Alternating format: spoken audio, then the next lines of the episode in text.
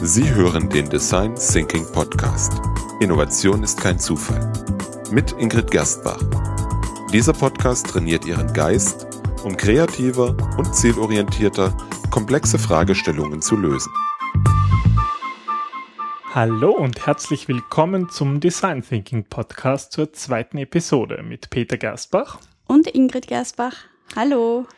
Ja, ich interviewe heute wieder Ingrid, wenn es um Design Thinking geht. In der letzten Episode hat Ingrid ja erklärt, was Design Thinking überhaupt ist und das darf sie nochmal kurz wiederholen in ein oder zwei oder drei Sätzen. Ich werde nicht mitzählen. Das ist nett. Das ist nämlich, naja, eigentlich ist es schon einfach.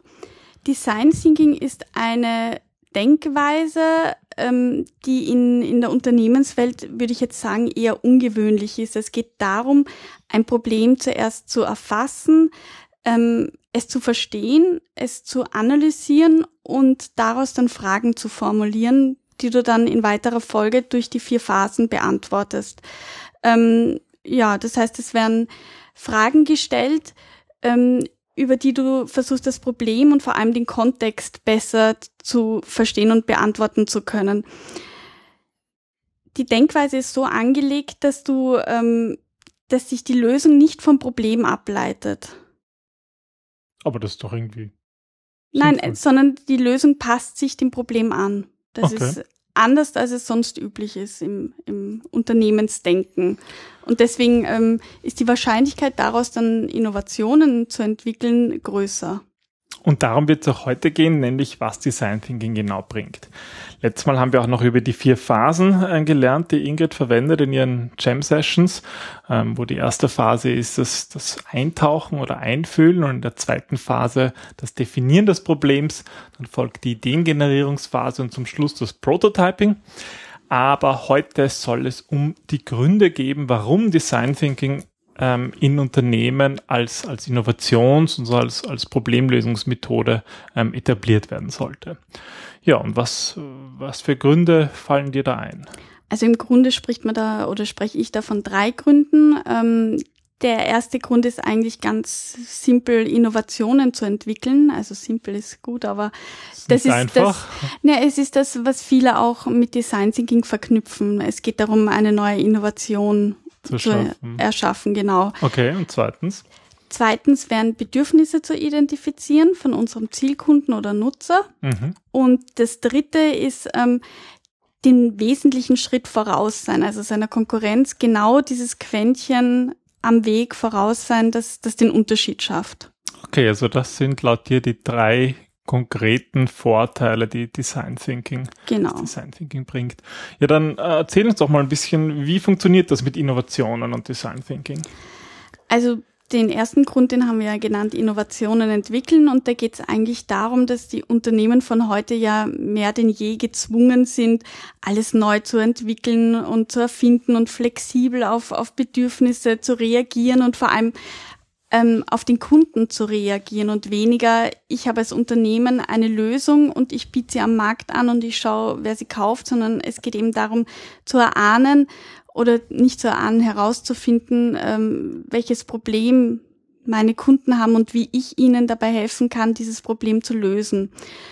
Ähm, das ist, glaube ich, in, in in diesem Kontext neu, insofern, dass die Konkurrenz stärker geworden ist durch die Globalisierung. Das ist so ein Buzzword, ich weiß, aber äh, die Globalisierung und vor allem die Technologie haben einfach einen irrsinnigen Vorsprung verschafft und Wissen wird so wahnsinnig schnell geteilt und, und möglich, dass, dass es wichtig ist, darauf auch gut zu reagieren.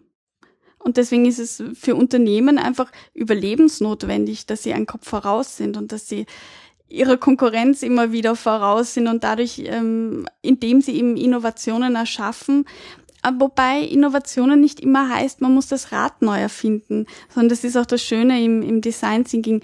Durch die verschiedene Perspektivenvielfalt können wir vorhandene Ideen neu miteinander verknüpfen und verbinden und dadurch erschaffen wir auch wieder Innovation.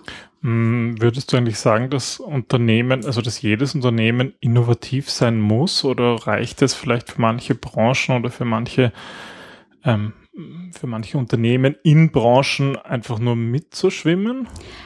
Also äh, es ist die Frage, wie du Innovation auch definierst. Für mich ist Innovation eine stetig positive Veränderung. Insofern ist es ähm, ein langdauernder Prozess und ja, ich bin der Meinung, jedes Unternehmen muss, um erfolgreich zu sein, ähm, innovativ sein, weil wenn du, so wie du jetzt gesagt hast, reicht es, wenn, wenn man mitschwimmt. Naja, wenn du quasi immer wieder um Luft schnappen möchtest und, und äh, gerade deine Kosten im besten Fall decken kannst, glaube ich auch, dass es auf, auf Dauer einfach zu energie- und kräfteraubend ist, wenn du nicht selber innovativ bist.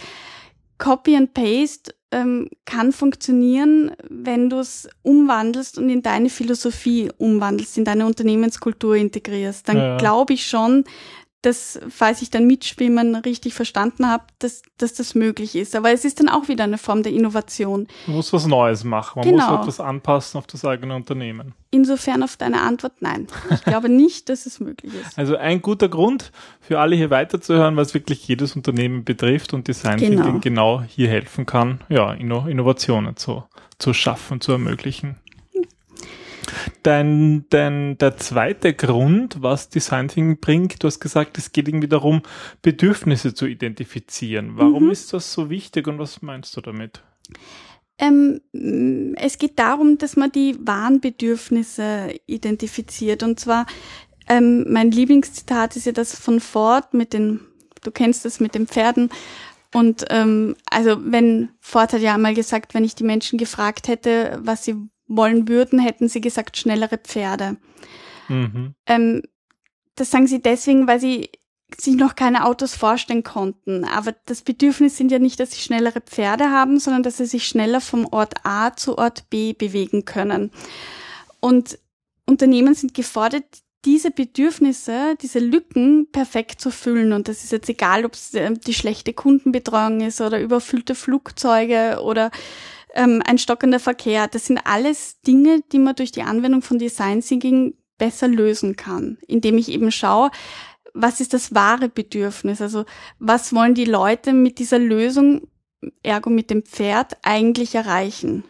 Ähm, das, das Zitat von Ford sagt auch irgendwo aus, zumindest die Meinung von Ford, dass es nicht ausreicht, die Kunden zu fragen und das zu machen, was die Kunden halt antworten, sondern dass man selber sozusagen seine Ideen einbringen muss, um eben auch auf andere Lösungswege zu kommen. Also ich glaube, ein ganz wichtiger Punkt beim Design Thinking ist, dass, dass wir reflektiert arbeiten sollten und du solltest nie ähm, irgendetwas unreflektiert in, in einfach umsetzen, sondern es gibt immer ein großes ganzes Bild und wir Menschen agieren auch immer in einem System. Und wenn du dort ein, ein Rädchen drehst, dann bewegt sich aber das komplette System. Und mhm. das gilt es auch immer zu beachten. Deswegen, ähm, das war ja nur eine Meinung, ein schnelleres Pferd und eben wohlwissend, dass die Leute sich nur das vorstellen können, weil es uns Menschen schwerfällt, uns Dinge vorzustellen, die in der Zukunft liegen. Und das sollten Designsinker halt auch beachten, dass es wichtig ist, das in einem ganzen Bild zu betrachten und nicht nur in einem kleinen Ausschnitt. Und was für Tricks oder Methoden gibt es so im Design Thinking, die das dabei helfen, die Bedürfnisse der Kunden zu identifizieren? Naja, Tricks, ähm, ich arbeite da vor allem mit Beobachtungen und Interviews, mit empathischen Interviews, sich Geschichten erzählen lassen, ähm, weil Geschichten uns wirklich berühren und wahre Werte und Bedürfnisse transportieren. Und ähm, ja. Also das kann jeder lernen. Ja, das kann jeder lernen. Also ich nehme an, du spielst ein bisschen auf die Empathie an, ähm, wo es darum geht, in den Schuhen des Kunden einmal eine Zeit lang zu gehen und dessen Bedürfnisse zu spüren und, und sich in ihn hinein zu versetzen. Und darum geht's eigentlich. Einfach mal nicht zu denken, okay, ähm, oft, wenn, wenn du ein Unternehmen führst, dann kennst du die Probleme, mit denen du als Unternehmer immer konfrontiert bist. Mhm. Aber es geht darum, die Kundenseite mit zu integrieren und einmal aus Kundensicht dein Unternehmen zu beobachten und sich zu überlegen, okay, wenn ich jetzt beim Kundenservice anrufe, wie werde ich empfangen, wie fühle ich mich als Kunde, wenn ich dort was eingekauft habe, wenn ich eine Frage habe, wenn ich diese ganzen Abläufe nicht kenne, wenn ich nicht weiß, wie das Ganze im Hintergrund funktioniert, sondern einfach es interessiert mich als Kunde oft auch gar nicht, sondern wenn ich einfach dieses Produkt gekauft habe und jetzt habe ich eine Frage und möchte mit dem Kundenservice reden, wie kann ich da am besten bedient werden?